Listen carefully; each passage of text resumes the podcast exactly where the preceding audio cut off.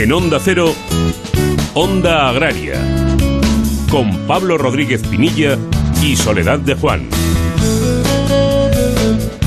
Muy buenos días, bienvenidos a Onda Agraria, donde hasta las 7 de la mañana hablaremos de campo, hablaremos de agricultura, de ganadería, de alimentación y de todo lo relacionado con el sector primario. Volvemos a nuestro horario habitual de 6 a 7 de la mañana, iniciando una temporada más y ya van 18, ya somos mayores de edad y por supuesto cargados de toda la ilusión del mundo. En un mes de septiembre con mucha incertidumbre y miedos, pero desde aquí enviamos un fuerte, fortísimo abrazo a todos y sobre todo pedimos responsabilidad para salir adelante de esta situación tan absurda y tan rara en la que nos encontramos. Soledad, muy buenos días. Muy buenos días Pablo y muy buenos días a todos los oyentes. Hoy un poquitito antes, pero bueno, estamos iniciando el curso, empieza la vuelta al cole también. El sector agroalimentario no ha parado en todo este tiempo de trabajar y además le vamos a dar las gracias esta mañana aquí desde Onda Cero, Onda Agraria. Bueno, una nueva temporada en la que desde luego hay cosas que no cambian y una de ellas es que seguimos cocinando a fuego lento. Soledad, cuéntanos con qué ingredientes. Bueno, pues hoy vamos a hablar con la nueva secretaria nacional de Agricultura y Despoblación del Partido Popular, que es doña Milagros Marcos. Nos acompañará en unos minutitos.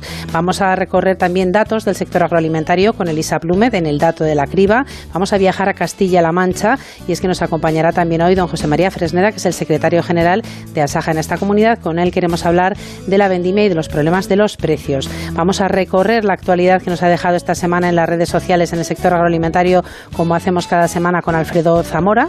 Vamos a la trigésimo tercera, siempre me pasa con estos números, edición de la Feria Nacional de Ganado Vino Selecto de la raza churra. Vamos a viajar hasta allí. Hablaremos con don Mariano Paramio, que es el presidente de ANCHE, que es la Asociación Nacional de Criadores de Ganado Ovino de Raza Churra. Y como hacemos cada sábado aquí en Onda Agraria desde hace ya muchos, muchos años, recorremos los precios, que son muy importantes para nuestro sector, y nos acompañará al final del programa Jorge Ron, con quien hablaremos de la previsión del tiempo para este fin de semana. Pablo. Mucho trabajo por delante, así que recordamos muy rápidamente cómo contactar con nosotros a través del correo electrónico ondaagraria.onda0.es y también pueden seguirnos en redes sociales, en Twitter, arroba Onda Agraria y en LinkedIn. Y ahora sí, y dicho todo esto, ponemos ya en marcha el tractor de Onda Agraria y empezamos la tarea cosechando la actualidad de la semana.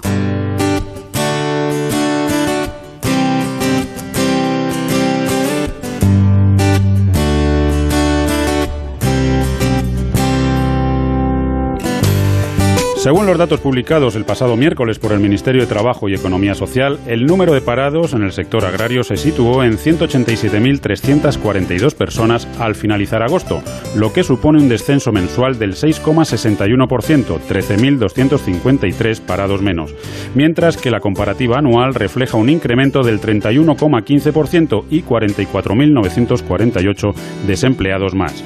Andalucía fue la región en la que más se redujo el número de parados en agricultura y ganadería con 10.829 desempleados menos, seguida de Castilla-La Mancha con un descenso de 1.020 desempleados. El segundo aforo de la Interprofesional de la Aceituna de Mesa, Interaceituna, establece que la cosecha de la presente campaña rondará las 546.000 toneladas, la segunda más baja de las últimas ocho campañas debido a problemas de agostado por la falta de agua y a las altas temperaturas.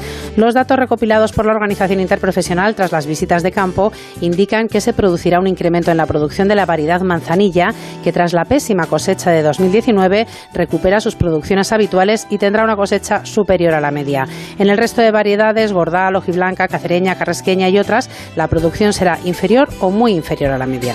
El Consejo Rector de la empresa de COP aprueba adherirse al proyecto de concentración de la oferta de aceites de oliva a granel que se impulsa desde cooperativas agroalimentarias de Andalucía. DECOP confía en que los otros grupos que han trabajado en el proyecto como Interóleo y Jaén así como las demás almazaras participantes, también aprueben su incorporación para comenzar a trabajar ya la próxima campaña e intentar conseguir la mayor rentabilidad posible para sus asociados. La Comisión Europea publica las deducciones de las cuotas pesqueras asignadas para 2020 de aquellos Estados miembros que rebasaron las fijadas para el año 2019. En este sentido, el Diario Oficial de la Unión Europea precisa para España deducciones de cuotas para 2020 de 153.900 kilos de patudo del Océano Atlántico, 18.300 de fletán negro de las zonas 1 y 2B y 7.274 kilos de bacalao de aguas de Noruega y de las zonas 1 y 2. Fruit Attraction, feria referente en el sector hortofrutícola internacional organizada por IFEMA y FEPEX, se celebrará este año de forma telepresencial del 1 al 31 de octubre de 2020 a través de Fruit Attraction Live Connect, una avanzada plataforma tecnológica con miles de compradores, distribuidores y traders de 160 países, convirtiéndose en la mayor red y comunidad profesional del mundo especializada en el sector hortofrutícola. La próxima edición presencial de Fruit Attraction se celebrará del 5 al 7 de octubre de 2021. Y terminamos con un recordatorio importante y es que desde el pasado martes 1 de septiembre los productores de cultivos herbáceos pueden empezar a contratar el seguro agrario de la cosecha 2021. Agroseguro concede de nuevo una bonificación del 5% para los agricultores que hayan contratado el seguro en la anterior cosecha, módulos 1 o 2 en secano, y ahora lo renueven en las condiciones que marca esta línea de seguro.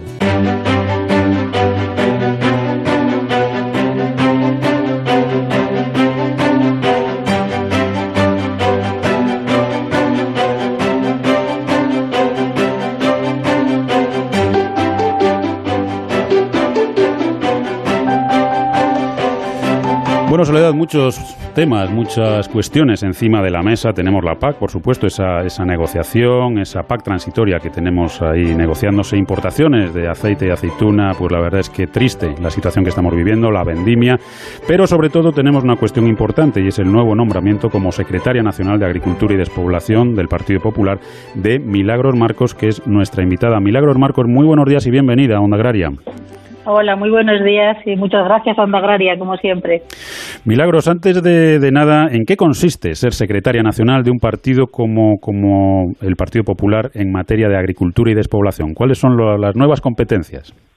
Bueno, pues eh, consiste sobre todo en estar al lado del sector, en defender eh, al sector agrario y agroalimentario, al sector pesquero e intentar eh, hacer aquello que no está haciendo el gobierno, poner en valor, poner proyectos encima de la mesa e intentar que vuelva el crecimiento, que vuelva a, crecer y a, ser grande, como siempre lo ha sido el, sector agrario, ayudando a agricultores, a ganaderos y a pescadores eh, precisamente a producir y ganar con su trabajo y a vender y a vender eh, en España y fuera de España y con, beneficios, ¿no? que es lo importante. Escuchar y ayudar. Creo que es lo que debemos hacer en este momento como principal partido de la oposición que somos y estar a su lado. Eh, siempre lo hemos estado, el Partido Popular siempre ha estado al lado del campo y desde luego lo va a seguir estando. Milagros, ¿qué tal? Muy buenos días. Muy buenos días. Antes de entrar a, bueno, a valorar distintos eh, aspectos y cuestiones importantes de nuestro sector, a mí me gustaría conocer tu opinión personal porque, eh, bueno, estamos iniciando septiembre, un mes con mucha incertidumbre, seguimos con, con, una crisis sanitaria importante. El sector ha estado trabajando durante todo este tiempo de una manera muy responsable y nos ha facilitado alimentos a todos, eso lo sabemos, pero ¿cómo ves el sector agroalimentario que empieza este nuevo curso en el que seguimos teniendo incertidumbre y seguimos teniendo muchos problemas? ¿Cómo lo ves de ánimos? Te quiero preguntar porque sé que tú lo conoces muy, muy de cerca.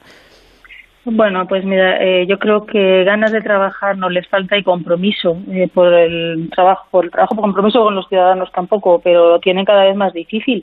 Hay que tener en cuenta que los problemas eh, que les llevaron a, hacer manifestaciones en el mes de febrero, lejos de solucionarse, han empeorado como consecuencia de dos cosas, del COVID y de la inacción del gobierno.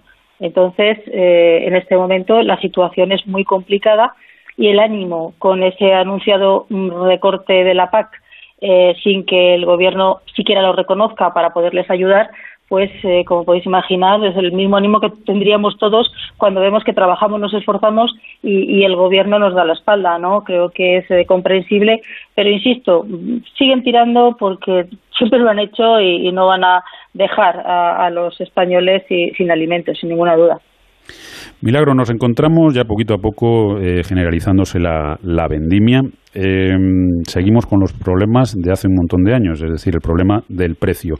Eh, ¿Qué solución tiene esta situación? Porque tenemos ahora mismo viticultores con la vendimia parada precisamente esperando a que, a que ese precio pues cubra como mínimo, como mínimo el coste.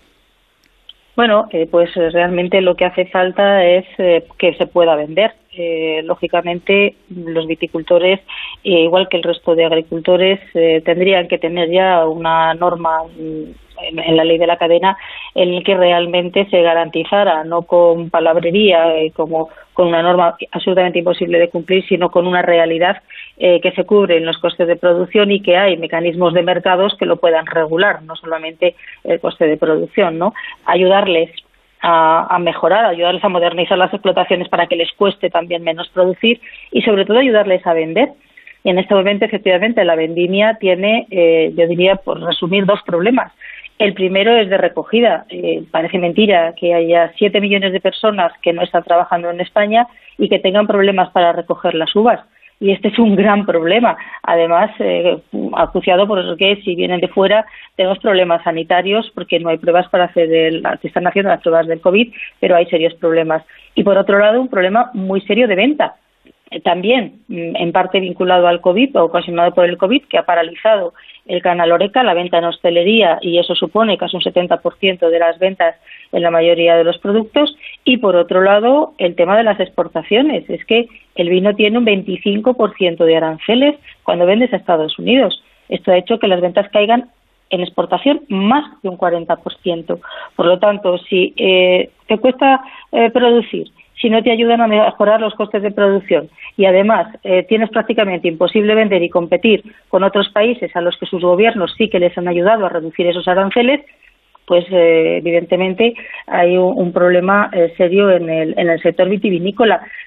vamos a ver cómo evoluciona las ventas, sobre todo en el exterior, porque es cierto que la economía en otros países se está recuperando y el canal de hostelería se está abriendo, pero debiera el Gobierno hacer lo mismo que ha hecho Francia, que ha hecho Portugal, que ha hecho Italia, buscar negociaciones con Estados Unidos en lugar de imponerles eh, tasas e impuestos para reducir los impuestos que se pagan por vender productos agroalimentarios desde España.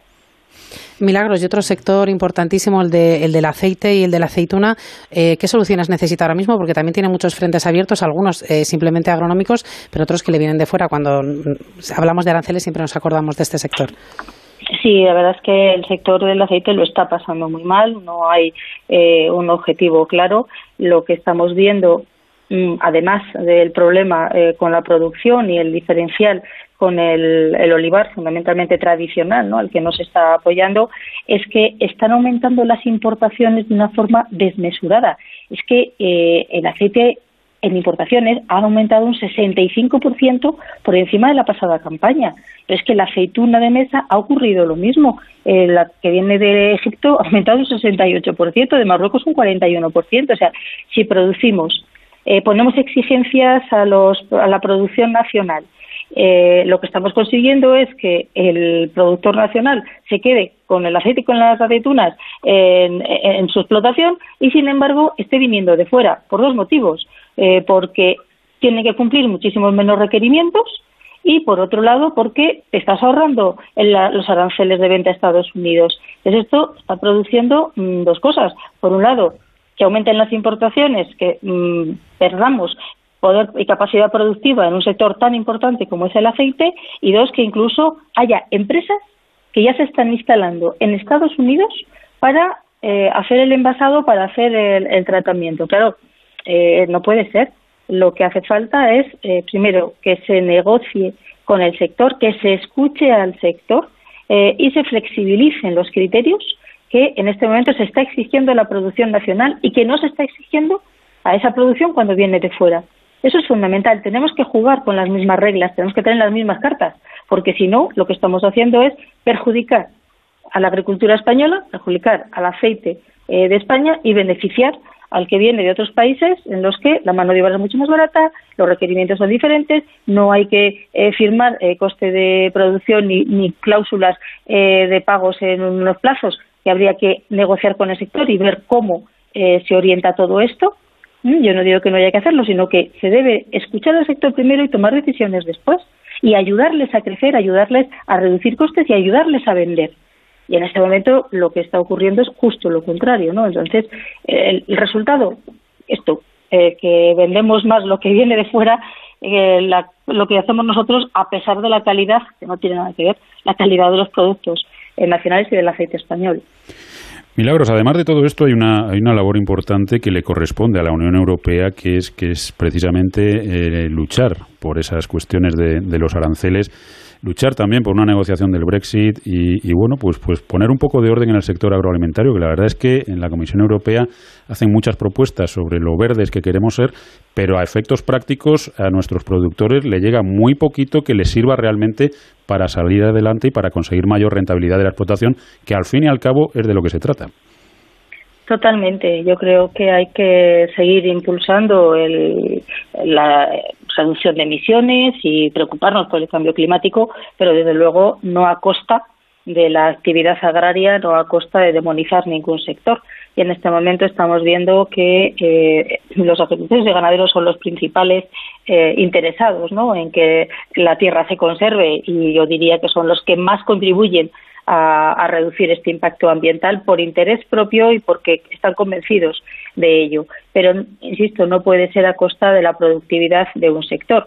Y aquí entramos en uno de los temas clave, ¿no? que es la financiación a través de la política agraria común. Y yo siempre insisto en lo de agraria ¿eh? Eh, la política de la PAC no es una política ambiental, es una política agraria para garantizar que en Europa podamos tener alimentos y podamos ser autosuficientes. Por lo tanto, eh, cuantas más restricciones se le pongan a la productividad agraria, más problemas tendrá Europa para autoabastecerse y al final terminarán imponiendo requisitos a productos que dejen de existir porque vengan de fuera y no los cumplan. Por lo tanto, tendríamos un problema. Creo que eh, hay que ser razonables, hay que ir avanzando pero siempre de la mano de la competitividad. Se, puede reducir el consumo de agua, claro, invirtiendo en modernización de regadíos, por ejemplo, un 40% menos. Eh, ya está. Eh, es decir, ayudar al sector agroalimentario a, ser eh, más competitivo. Con una reducción planteada de un 10% en ayudas directas, de un 12% en las medidas de desarrollo rural que permitirían precisamente invertir para poder eh, reducir el, impacto ambiental y ser más verdes, difícilmente se va a conseguir esto. Y si encima tenemos un gobierno que no solo no hace nada, sino que niega el recorte que la propia, el propio Consejo está poniendo negro sobre blanco en, los papeles, pues tenemos un serio problema. Lo que hace falta es, eh, primero, que el ministro y el presidente Sánchez reconozca el recorte. Si no se reconoce que hay un problema, difícilmente vas a plantear soluciones. Y luego todavía hay margen de negociación, tanto en el Parlamento Europeo, en el que se debe aprobar ese presupuesto, y eh, luego mm, del montante total hay que ver cuál es el reparto por países. Yo lo que quiero es que el Gobierno de España defienda a los agricultores y ganaderos, porque solo el Gobierno puede negociar en esa mesa. Y aun habiendo menos dinero en el montante global, puede llegar más dinero a España. Ya lo hizo el Partido Popular en la PAC 2014-2020. Había 1.350 millones de euros menos y a agricultores y ganaderos españoles les llegaron 238 millones de euros más. Hay que pelearlo y, desde luego, debe ser el Gobierno el que lo pelee. Si de entrada no reconoce que ese dinero no está, pues ya tenemos un problema. El ministro ha habido dos días de marco de negociación en Alemania, la primera reunión de los ministros de Agricultura de la Unión Europea en Alemania, hablando de estos temas, y se quedó al acto de, del señor Sánchez con las empresas para aplaudir en lugar de ir a defender los intereses. Eh, fue el segundo día. Lo que se hablaba el primero y lo que negociaron el primero, pues por desgracia eh, España no, no estuvo allí. Por lo tanto, necesitamos en este momento la defensa directa del, del Gobierno de España. Insisto, solo el Gobierno se sienta en la mesa. Desde luego, el Partido Popular eh, va a plantear eh, todas estas iniciativas, ya las está planteando, y lo que queremos es eh, una defensa férrea. Y además, saber también ¿no? cómo se van a distribuir esos 7.500 millones de euros que se han aprobado de fondo de reconstrucción. Es poco, porque solo es el 1% del total para el sector agrario, pero hay que ver si realmente llegan a los sectores afectados por el COVID. Que esto no es PAC, es otra cosa. ¿Eh? es para aquellos sectores afectados por el COVID que hasta hoy no han recibido un solo euro y tienen serios problemas porque no han podido vender los productos, eh, porque siguen los animales siguen comiendo, ¿eh? como, como, no, como no puede ser de otra manera, y, generando gastos. Por lo tanto, queremos saber cómo se va a repartir este, este fondo mm, COVID. Mucho trabajo, desde luego, por delante, muchos retos y esperemos también que muchas oportunidades en este curso que, comenzamos y, que confiemos, confiemos en que, bueno, pues al final sea positivo y se pongan en marcha todas esas medidas que, necesita el, el, sector. Milagros Marcos, secretaria nacional de Agricultura y Despoblación, enhorabuena por ese nombramiento, mucha suerte en el desempeño de ese cargo y muchísimas gracias por habernos acompañado. Muchísimas gracias eh, a Onda Agraria, como siempre, y a disposición mm, de todo el sector, eh, que es lo que siempre ha hecho el Partido Popular y lo que queremos seguir haciendo, en este caso, desde mi responsabilidad. Un saludo. Agricultor, ganadero, frente a los riesgos climatológicos de inundaciones, tormentas, sequías, heladas, incendios o enfermedades en el ganado, nada mejor que un buen seguro que te proteja a tu familia, a tu negocio. El Ministerio de Agricultura, Pesca y Alimentación a través de ENESA subvenciona hasta el 65% del coste de tu seguro. Ahora es el momento. Mañana puede ser demasiado tarde. Plan de Seguros Agrarios. Asegura tu futuro. Gobierno de España. Rapilento. Es pilotar una moto GP en el circuito Motorland y disfrutar del slow driving entre espectaculares paisajes. Rapilento es Teruel. Ahora, más que nunca. Diego, ¿cómo te ha ido la cosecha este año? Hola Juan, la cosecha ha sido buena y gracias a agrocomparador.com ya estoy recibiendo ofertas para venderla. ¿Agrocomparador.com? Sí es una nueva plataforma que pone en contacto a vendedores y compradores de forma directa. Es súper sencillo, gratuito y te asesoran en el precio de venta. Pues tomo nota. Agrocomparador.com. Eso es, agrocomparador.com y sácale partido al campo.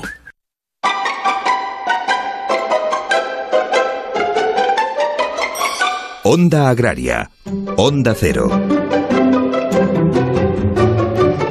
Pablo, lo que vamos a hacer es saludar a Elisa Plumed y es que recuperamos, iniciamos nueva temporada y vamos a recuperar el dato de la criba, esa sección en la que con Elisa, que es periodista especializada en el sector agroalimentario, pues lo que hacemos es escribir unos datos interesantes de nuestro sector. Elisa, ¿qué tal? Muy buenos días, ¿qué tal ese verano? Buenos días, Soledad, y buen domingo, Pablo. Buen domingo, que esta vez es buen sábado. Muy buenos días. ¡Ay, es verdad! Se ve que ha descansado y desconectado Elisa en verano, de lo cual nos alegramos infinito. ¿Qué tal estás? Pues muy bien, ¿y vosotros qué tal? Bien, bien también, todo bien. Pues la verdad es que encantados de comenzar una nueva temporada aquí en Onda Cero, eh, con Onda Agraria. 18 añitos hacemos, Elisa, ya somos mayores de edad, así que yo creo que hay que celebrarlo. Lo iremos celebrando a lo largo de todo el año porque yo creo que es una fecha que desde luego merece la pena y hay que reconocer el, el valor que tiene que una cadena nacional como es Onda Cero mantenga un programa de agricultura, de ganadería, de medio rural, de pesca, que no se nos olvide, en, en emisión ya durante 18 años. Así que encantados y dispuestos a seguir otros 18 años y después otros 18 años más.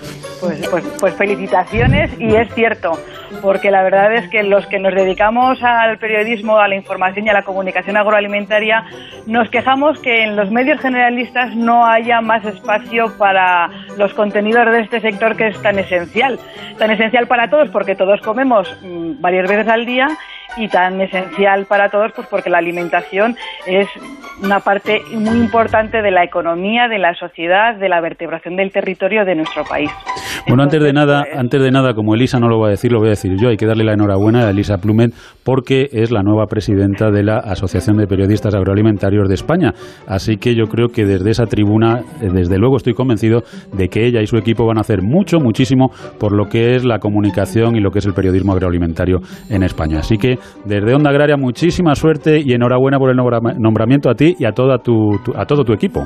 Pues muchas gracias y la verdad es que lo que quiero resaltar es el equipo que hay en la Junta Directiva porque una de las mayores satisfacciones es que hemos tenido compañeros de profesión que cuando anunciamos que había asamblea y que había que cambiar de presidencia, aunque eh, mi predecesora en el cargo, Lourdes Furiaga, sigue en la junta directiva y está de vicepresidenta, o sea que que se ha retirado de la primera línea, pero está en la segunda ahí para aguantarme, ¿vale? Para, para darme apoyo, ¿no?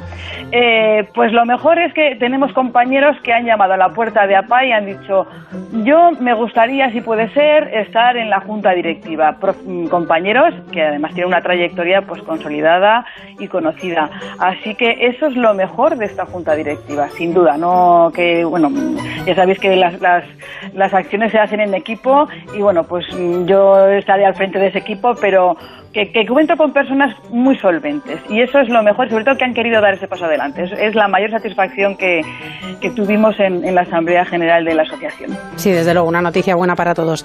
Elisa, ¿y qué datos calculadora en mano nos traes esta mañana? Vamos en sábado a contar lo que antes contábamos en domingo, porque yo ya relaciono la voz de Pablo con los domingos. Con los domingos. bueno, pues los datos de hoy proceden del estudio sobre las necesidades de la juventud rural que presentó el Ministerio de Agricultura el pasado mes de agosto y con este estudio se quiere incentivar la incorporación de jóvenes a la agricultura. En este informe se apuntan datos que ya hemos comentado, pero que, quiero recordar. ¿Esos datos qué son? ¿Cuáles son? Pues bueno, pues que el campo europeo y el español están muy envejecidos, como todos ya sabemos. Hay pocos agricultores jóvenes y cada vez estos agricultores jóvenes se incorporan más tarde, con lo cual pues ya no son tan jóvenes, sino que cada vez van siendo un poco más mayores. En España, solo el 3,5% de las explotaciones agrarias están en manos de agricultores que tengan entre 25 y 34 años y solamente el 0,23% de explotaciones, o sea, no llegan ni, ni al 1%, están en manos de agricultores de menos de 25 años. Pero bueno, esto es una media que en la, en la Unión Europea es ligeramente superior, con lo cual aquí, pues bueno, pues el mal de muchos ya sabemos, ¿no? Estamos todos los países de la Unión Europea en una situación muy similar. En la última década, el número de explotaciones agrarias ha descendido en, en toda la Unión Europea, son menos, pero las explotaciones son más grandes y las que están gestionadas por personas, por agricultores menores de 35 años son más productivas que las de las generaciones más mayores. También a mayor tamaño de explotaciones, o sea, explotaciones o fincas de más de 100 hectáreas, pues el nivel de formación reglada de sus titulares es mayor. Porque ya sabemos, porque en otro dato de la criba anterior, pues hace ya unos cuantos meses informamos que los jefes de explotaciones agrarias pues carecen de una gran formación. El 17%, por ejemplo, no tiene ninguna formación, el 2,6% tienen formación reglada, y eh, formación profesional reglada y menos del 2% tienen una formación universitaria en materias agrícolas.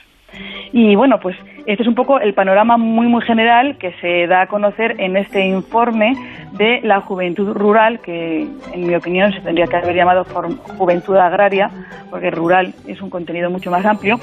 Y en España, volviendo a la formación, la formación agraria está dividida en cuatro sistemas, en la formación reglada, formación para el empleo, formación continua y formación de incorporación para jóvenes en el sector, lo que son las ayudas de incorporación de jóvenes agricultores. Y en el estudio lo que se importa, lo que se, lo que se aporta, lo que se apunta, es que se establezca un sistema de acreditación de competencias de cada profesional en función de su capacitación, que los contenidos de las formaciones se actualicen y se adapten a las tendencias del sector, porque ya sabemos pues que muchas veces los sectores van por delante que de lo que van las formaciones ¿no? Eh, y las titulaciones. Que se creen nuevos títulos para aquellos territorios en los que se requieran, o sea, aquellos nuevos títulos que a lo mejor sean innovadores en determinadas zonas. Que se afine y que se adapte también los procesos de reclutamiento de alumnos, que no me salía la palabra. También que se creen políticas de acceso a la tierra para fomentar la incorporación de jóvenes, porque ya sabéis que ser agricultor hoy día pues no lo puede ser cualquiera y que casi es una profesión hereditaria. Y yo a veces me pregunto qué pasaría si esto ocurriera en cualquier otro ámbito profesional, pues no sé, como la abogacía, la política, la medicina, donde solamente los hijos de abogados, políticos o médicos pudieran ejercer dicha profesión. Esto es lo que prácticamente ocurre hoy en el campo con las políticas que tenemos hoy y bueno, pues parece que nadie dice nada. No sé qué pensáis vosotros. Bueno, sí, la verdad es que es un tema complicado y hay mucho, mucho que hacer en cuanto al rejuvenecimiento del sector agroalimentario. Datos, como siempre, interesantísimos, Elisa. Eh, te damos las gracias y hasta el próximo sábado, recuerda. Sábado, sábado, sí. Ahora tendré que cambiar de decir. un pues saludo y muchas gracias. aprovechar el sábado. Buen sábado. Inundaciones, sequías, granizo, tus miedos son muchos. Tu tranquilidad es una. Heladas, plagas, enfermedades, tus miedos son muchos. Tu tranquilidad es una. Infórmate y contrata tu seguro en tu cooperativa agraria. Plan de Seguros Agrarios, campaña financiada por la Entidad Estatal de Seguros Agrarios, ENESA, Ministerio de Agricultura, Pesca y Alimentación.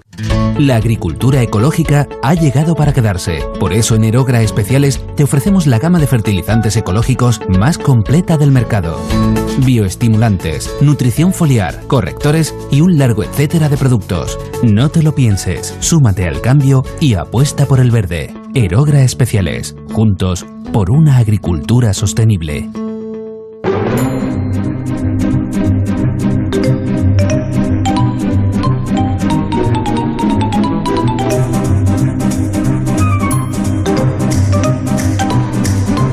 Bueno, Soledad, comentábamos hace unos minutos con Milagros Marcos por la situación complicada del campo en, en, general, que se suma a la situación complicada de la sociedad en general como consecuencia, entre otras cuestiones, de esta dichosa pandemia en la que dicen que nos encontramos o en la que nos encontramos, porque la verdad es que ya uno no sabe muy bien qué pensar. Uno de esos sectores que lo está pasando mal, que está complicado y que además ahora mismo está pues casi lo más importante de, de, del año, es el, el sector del vino, el sector vitivinícola. Y precisamente de ello queremos hablar con José María Fresneda, que es el secretario general de Asaja en Castilla-La Mancha. José María, muy buenos días y como siempre, bienvenido a Onda Agraria. Buenos días, Pablo. Es un placer estar contigo. José María, problemas, problemas en un sector que la verdad es que no termina de resolver ese, ese gran problema que yo creo que tiene no solamente el sector vitivinícola, sino en realidad el campo español. Yo creo que el problema del precio en origen resolvería muchas otras cuestiones como es el relevo generacional o como es, por ejemplo, los problemas de despoblamiento. Pero bueno, eso a lo mejor no es tan sencillo como yo lo pinto, pero lo que es una realidad es que volvemos a tener en plena vendimia problemas con el precio. ¿Cómo está la situación? La situación está regular, nada más, está muy mal. Eh, eh, en Castilla-La Mancha y, también para toda España, no, puede ser que el, el, conflicto de Valdepeñas, que afecta a muy pocos a muy pocos agricultores y a muy pocas hectáreas eh, comparado con el resto, no puede ser donde se ampara todo el mundo para justificar los industriales eh, que no quieren, el, el mundo cooperativo eh, que no da un paso más eh, y eso puede revertir lógicamente eh, en todos los demás. Entonces, no, no sirve para nada. Nosotros, eh, Pablo, tenemos claro algo, algo que, está, que es evidente, ¿no? Si nosotros estábamos en las carreteras haciendo movilizaciones, si después, cuando empezó la pandemia, dejamos de estar en las carreteras, eh, nos pusimos a colaborar, toda la sociedad nos apoyaba eh, y las pancartas nuestras lucían en las movilizaciones queremos precios justos y todo el mundo lo entendía y todo el mundo lo apoyaba. Como consecuencia de eso salió uh, la ley de la cadena agroalimentaria, ¿verdad? Como la ley de la cadena agroalimentaria no satisfacía tal cual salió eh, las necesidades que nosotros planteábamos. Pero bueno, era un primer paso eh, y en los contratos eh, ponía luego, eh, al final de la, de la ley, en el anexo donde pone el contrato, no se podrá pagar por debajo de los costes de producción. ¿Y cuáles eran los costes de producción? no se había definido cuál era el coste de producción. Eh, nosotros hemos hecho un gran trabajo en colaboración con distintas universidades de toda España y al final nosotros hemos conseguido para Castilla-La Mancha fundamentalmente, yo creo para, para muchas zonas de España, fijar los costes de producción. Los costes de producción los hemos hecho públicos, eh, en fin, eh, lo hemos eh, preparado y nos hemos dado cuenta que nos hemos quedado enganchados a la brocha. O sea, nadie se ha puesto al lado de, algo que han hecho las universidades que tanto recurrimos a ella para que nos hagan estudios o informes y los gobiernos los validan.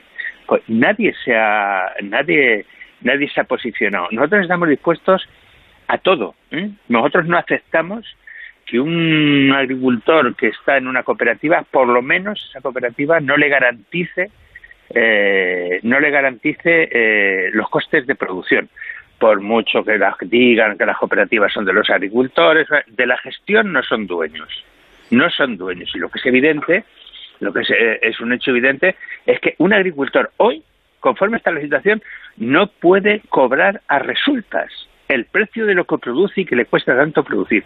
Eso por un lado. Y al sector industrial se amparan eh, eh, en las dichosas tablillas, pero no ponen los costes de producción como mínimo y después en función de, eh, hágase, en Castilla-La Mancha, eh, Pablo, más del 80% mm, de la producción está en cooperativas. Yo creo que hay que cambiar un poco el sentido el sentido del rumbo de, de las entidades, porque son fundamentales, necesarias y vitales para el desarrollo de la economía de nuestros pueblos. Pero sí, pero no así, no así. Yo creo que ha llegado el momento. Ayer eh, no, el, antes de ayer, el jueves, hubo un, problema importante en la, en la, en la Internacional del Vino. Nosotros la semana que viene vamos a reunir, eh, nos vamos a reunir la sectorial nacional de, del sector vitivinícola. Si las cosas no cambian, estaríamos dispuestos a plantear salirnos incluso como organización de la interprofesión. Porque nosotros lo que necesitamos es que todo lo que apoyaba la sociedad en las movilizaciones se lleve a la práctica y no quede como lo que parece que estaba quedando, que era eh, una más, un apoyo ficticio. Eh, nosotros no, tenemos el apoyo de la sociedad y la sociedad quiere que nosotros mm, vivamos de la agricultura y que cobremos unos precios justos en función de lo que hacemos. Pues yo, José María, si, si, te parece, conociendo que la semana que viene tenéis reuniones importantes y teniendo en cuenta que, como siempre, pues vamos mal de tiempo, sí nos gustaría la semana que viene, si te parece, retomar este tema, que nos digas un poquito cómo está la, la situación, ver si esos precios han repuntado y, y, bueno, por lo menos cubren esos costes y además, pues tratar otros temas si nos diera tiempo. ¿Te parece, José María? Me parece perfecto. Sabes, Pablo, que siempre estoy a tu disposición, con mucho cariño y de verdad. Cuestión que además agradecemos enormemente porque José María Fresneda tiene una gran virtud y es que siempre habla claro y la verdad es que se, se agradece. José María, la semana que viene hablamos y ya nos cuentas un poquito más cómo, cómo queda la situación del vino.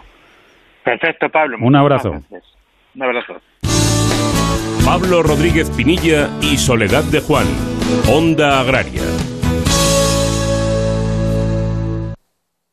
Las mejores fotos de tus viajes a concurso con gente viajera. Envía una de tus fotos y podrás conseguir fantásticos viajes. Por ejemplo, a Santiago de Compostela o Sevilla con Iberia Express. Con Meliá Hotels International podrás disfrutar de dos noches de hotel en Torremolinos o en Isla Canela.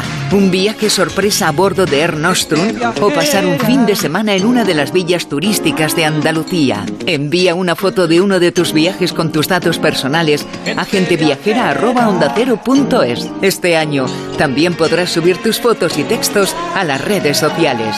Cita a Gente Viajera y utiliza la etiqueta hashtag concurso Gente Viajera. Suerte y gracias por viajar con nosotros. Consejos, noticias, concursos, anécdotas, consultas. Las mascotas y todo el mundo animal tienen su programa, como el perro y el gato. Un gato necesita el contacto con la luz del sol sí o sí. Es un animal que requiere la acción solar para toda su nutrición. este fin de semana estamos buscando a un mamífero, a un mamífero carnívoro. Tienen la apariencia de un lobo, pero no lo son. ¿Hay nuevas especies escritas en 2020? Sí, sí, sí, sí, sí. Es muy importante seguir descubriendo especies y, lo más importante, seguir cuidándolas. Como el perro y el gato, con Carlos Rodríguez. Sábados a las 3 y domingos a las 2 y media de la tarde. Patrocinado por Menforsan, los especialistas en cuidados, higiene y cosmética natural para las mascotas. Te mereces esta radio. Onda Cero, tu radio. Facebook, Twitter, YouTube, hay más de un medio para que nos sigas. ¿Cuál te gusta más? Onda Cero es la radio que siempre va contigo, porque estamos en las redes sociales para que nos sigas, para que opines, para que compartas noticias. OndaCero.es, más y mejor.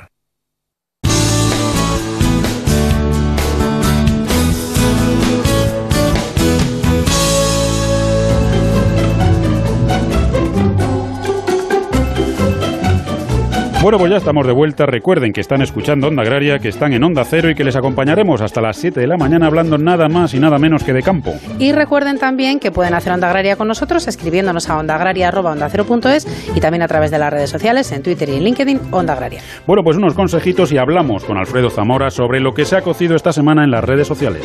No permitas que el mal tiempo arruine tu mejor cosecha, ni te arriesgues a que tu ganado corra peligro. No esperes a final del periodo para contratar un buen seguro agrario que te proteja. A ti a tu familia, a tu negocio. El Ministerio de Agricultura, Pesca y Alimentación a través de ENESA subvenciona hasta el 65% del coste de tu seguro. Ahora es el momento. Mañana puede ser demasiado tarde. Plan de Seguros Agrarios. Asegura tu futuro. Gobierno de España. Esta tierra nunca ha sido fácil. Generosa sí, mucho. Es mi hija y la madre de mis hijos. Yo la cuido y ella me da sustento. Me ha dado tanto. Cuando la mimo, se pone tan bonita. Fertilizantes Mirad. Nos gusta la tierra.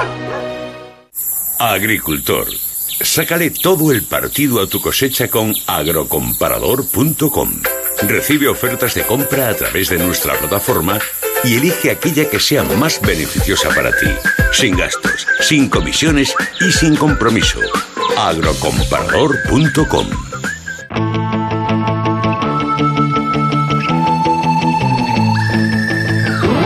como bien nos decías, Pablo, lo que toca ahora es recorrer la actualidad de esta semana en las redes sociales. Eso significa que nos acompaña como cada sábado y una temporada más Alfredo Zamora. Alfredo, ¿qué tal? Muy buenos días.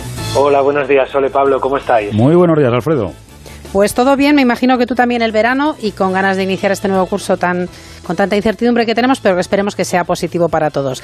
Pues La- Las redes sociales, ¿cómo han estado esta semana? Eh, ¿Se ha notado Pues- el inicio del curso? La verdad es que todavía están tranquilitas. Me figuro que según vayan pasando las semanas de septiembre empezarán a moverse más, pero de momento están tranquilitas. Pero hemos tenido, hemos tenido varios temas. El más eh, importante de esta semana eh, ha sido la conferencia sobre la recuperación económica en la que participaron representantes del sector para trasladar sus exigencias. En un tuit UPA resaltaba los tres mensajes que transmitieron.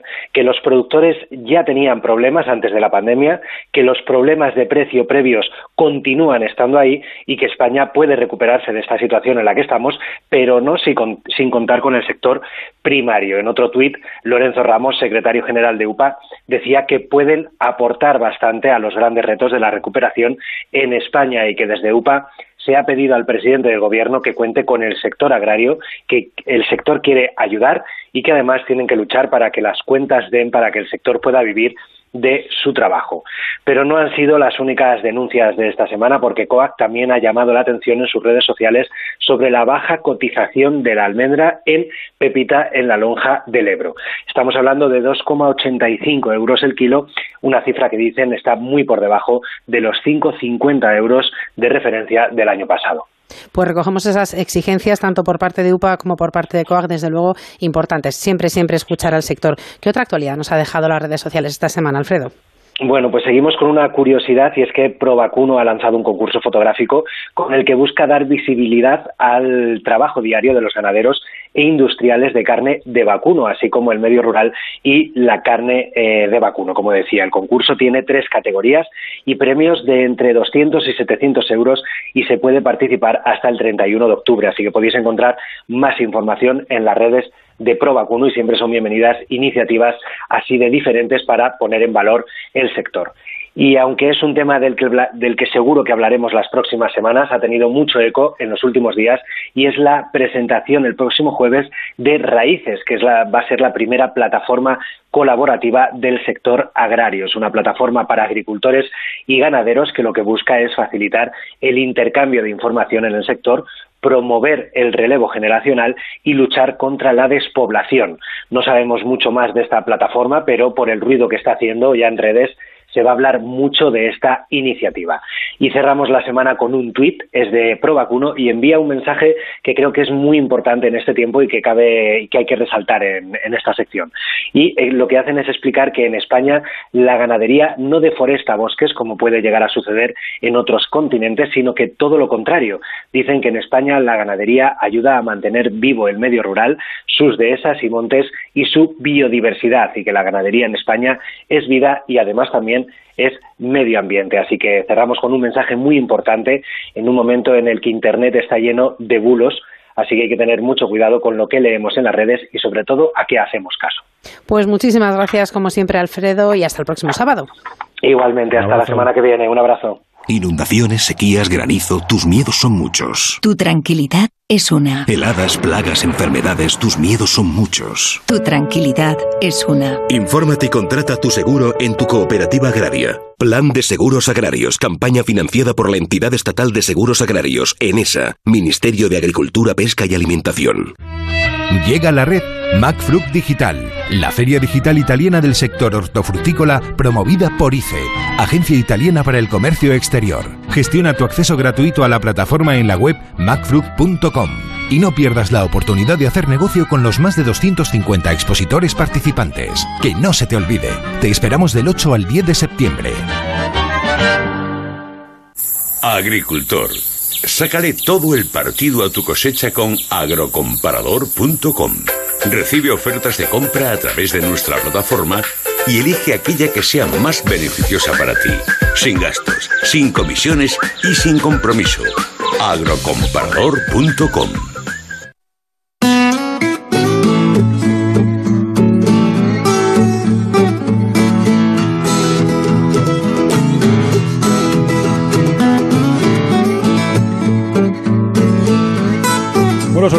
verdad es que estábamos todos esperando un poquito a ver cómo, cómo arrancaba el curso ya cerca de, del otoño para ver qué ocurría con las muchísimas ferias que, que se celebran ¿no? a partir de, de, septiembre a lo largo y ancho de nuestra geografía y a nivel internacional. Bueno, ya hablábamos en noticias lo que eh, comunicaron esta semana sobre Fruit Attraction y otra de las ferias referente en, en el sector agrario español es la, la feria Churra, ¿no? la, Feria Nacional de Ganado Ovino Selecto de raza Churra que a partir de, bueno, que el próximo 19 de septiembre va a celebrar su 33 edición y lo va a hacer de forma también eh, digital, de forma presencial. Para ver cómo se va a desarrollar y, un poquito cómo, cómo, está la situación, tenemos con nosotros a, a Mariano Paramio, que es el presidente de ANCHE, que es la Asociación Nacional de Criadores de Ganado Ovino de Raza Churra. Mariano, muy buenos días, bienvenido a Onda Agraria. Buenos días. Bueno, Mariano, al final eh, tenemos que, que, celebrar la feria churra de forma, de forma pues presen, esto telemática, de forma digital o telepresencial, ¿no? Como, como se viene a decir en otras en otras telepresencial y y en bueno para los que estén fuera de Valencia lo pueden ver en directo a través de en streaming, o sea que bueno va a ser casi, bueno, no casi no, va a ser más internacional si cabe que lo, lo que ha sido en otras ocasiones, ¿no? ¿Cómo, cómo se va a organizar la feria? Los, los asistentes, eh, ¿cómo, ¿cómo se tienen que organizar? ¿Qué tienen que hacer? ¿Qué es lo que van a ver?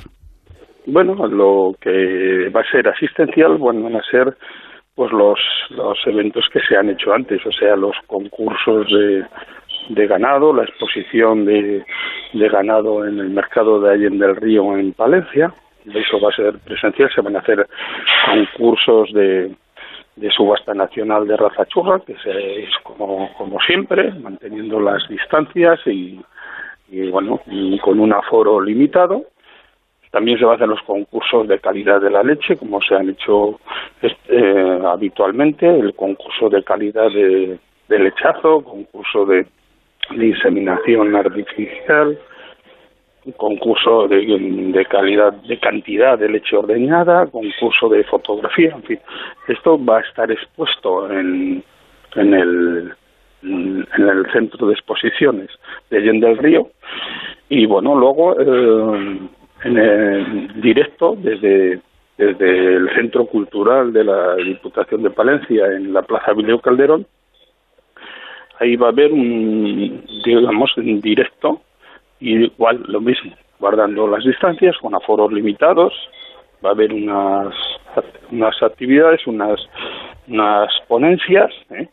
que se van a basar pues en, en, torno a la oveja churra, en torno al bienestar animal, ¿eh? innovación y también va a haber una, una parte de, la administración donde la Diputación Provincial de Palencia eh, con la presidenta eh, nos va a informar un poco de, de, las facetas donde la administración va a poder eh, ayudar o colaborar en cierta medida con, con, con esta asociación y con la raza churra, ¿no?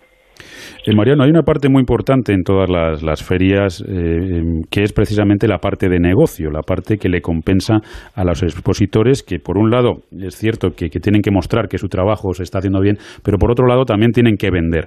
Eh, ¿cómo, ¿Cómo se está comportando o cómo prevén que se vaya a comportar esta trigésimo tercera edición en esta cuestión de negocio? Pues mira, vamos también a, a presentar la bolsa de machos para carne 2020 de este año, ¿eh? y la subasta también de sementales de producción lechera. ¿eh? Ahí los ganaderos podrán ver los mejores sementales, los sementales que van a servir para fecundar a las ovejas durante este, este año que viene. ¿eh? y eh, lo que he dicho antes, ¿no? La exposición, ¿eh? la exposición de, de, del, de ganado que va a haber, pues ahí es donde se pueden ver los diferentes lotes de ganado, los que serán premiados y los mejores lotes que va a haber de la raza churra.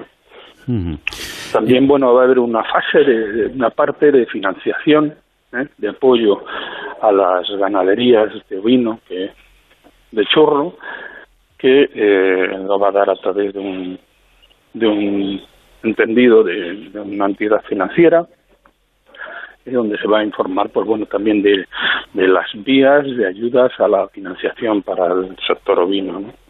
Desde luego, información y, cuestiones importantes para el sector. Nos queda apenas 30 segunditos, Mariano, eh, pero sí que nos vendría muy bien que nos dijera de qué forma los oyentes pueden informarse de la Feria Churra, en qué página web o cómo lo pueden hacer. Bueno, eh, el, sitio más directo sería eh, www.feriachurra.com. Pues desde luego una gran oportunidad, ya saben nuestros oyentes, una cita que tenemos que marcar, bien marcada en el calendario. 19 de septiembre, 33 edición de la Feria Nacional de Ganado Ovino Selecto de Raza Churra, la Feria Churra. Mariano Paramio, presidente de ANCHE, Asociación Nacional de Criadores de Ganado Ovino de Raza Churra, muchísimas gracias por habernos acompañado. Que sea todo un éxito esta edición y hasta otro día en el que seguiremos hablando de esa maravillosa raza, la raza churra. Muy bien, muchas gracias a ti. Fertiberia, líder en fertilizantes, le acerca la información de los mercados agrícolas. Y como cada sábado repasamos los principales precios agrícolas, empezamos con el trigo blando que ha cotizado a 181,90 euros tonelada, el trigo duro lo ha hecho a 264,22 euros tonelada, cebada pienso 154,38 euros tonelada. Y alfalfa 169,06 euros tonelada. Repasamos también algunos precios de frutas y hortalizas por cada 100 kilos, empezando con el limón 22,5 euros, la manzana golden 57,93 euros, la cereza 225 euros, la acelga 74 con 88 euros y terminamos hoy con el calabacín que se ha pagado a 36,62 euros cada 100 kilos. Fertiberia. Toda una vida siendo referencia en la agricultura española. Con una apuesta firme y constante por la innovación y la sostenibilidad. Ofreciendo productos y servicios de primera calidad. Dando respuesta a todas las necesidades del agricultor y persiguiendo siempre la máxima rentabilidad de sus cultivos. Solo una marca Fertiberia. Bueno, y a puntito de terminar el programa nos queda por conocer el pronóstico del tiempo para este fin de semana, una tarea de la que se ocupa cada sábado Jorge Ron. Agroseguro te ofrece el tiempo en el campo. Muy buenos días, Jorge. Hola, buenos días, Elías y Pablo. Y un cordial saludo a todos nuestros amigos agricultores y ganadores después de este verano que ha sido bastante seco en líneas generales y el fin de semana en general hablaremos de que seguimos bajo la acción del anticiclón de las Azores, vientos del nordeste en la cornisa cantábrica, que van a provocar nubosidad, estancamiento a todo en el Cantábrico, algunas lloviznas en la jornada de hoy, sobre todo en Cantabria y en la zona de Asturias, nubes en el norte de Galicia, en el País Vasco, pero prácticamente sin precipitaciones en el resto de la península, donde lucirá el sol toda la jornada. De cara al domingo esa nubosidad seguirá en el Cantábrico, sobre todo la primera mitad del día, en su mitad más oriental en el País Vasco y Cantabria, alguna llovizna débil y por la tarde las tormentas que afectarán a la zona del Pirineo Oriental, norte de Aragón y de Cataluña. En el resto cielos despejados y destacar los vientos del este fuertes en toda la zona de Galicia. Soplará con mucha fuerza y las temperaturas recuperan a valores que sean normales para la época del año, pero hay que pensar que estamos todavía en verano. Bueno, pues hasta aquí la previsión para este fin de semana. Jorge, que pases un buen sábado y mañana nos cuentas la previsión para esta semana que viene. Exacto, hablaremos de una semana que en líneas generales, salvo la poca actividad tormentosa que tengamos los primeros días, en general será de nuevo soleada. Pues mañana nos cuentas. Un abrazo. Un abrazo, hasta luego. Amaneces antes que el sol y conviertes la tierra en frutos y creas la lluvia y superas plagas y tormentas y peleas contra viento, granizo y cada día empiezas de nuevo. Eres de una naturaleza especial. Por eso hay un seguro especial para ti. Agroseguro, más que un seguro. Recuerden que ahora es el momento de contratar el seguro de ganado. Y ahora sí que sí, se nos acabó el tiempo, pero solo por hoy, porque mañana de 6 a 7 de la mañana les esperamos aquí en Onda Agraria para seguir hablando de campo, hablando de mar y, por supuesto, con todos sus protagonistas. Dani Solís estuvo en el control técnico, a los mandos de la vendimiadora. Soledad, que pases un buen sábado y hasta mañana. Ya saben que Onda Agraria es el programa para los que trabajan en el campo y para aquellos a los que les gustaría hacerlo. Nos vamos y recuerden que estén donde estén, díganlo. Yo escucho Onda Agraria. Les esperamos mañana domingo de 6 a 7 de la mañana aquí en Onda Cero, en Onda Agraria, para seguir hablando de campo y de mar.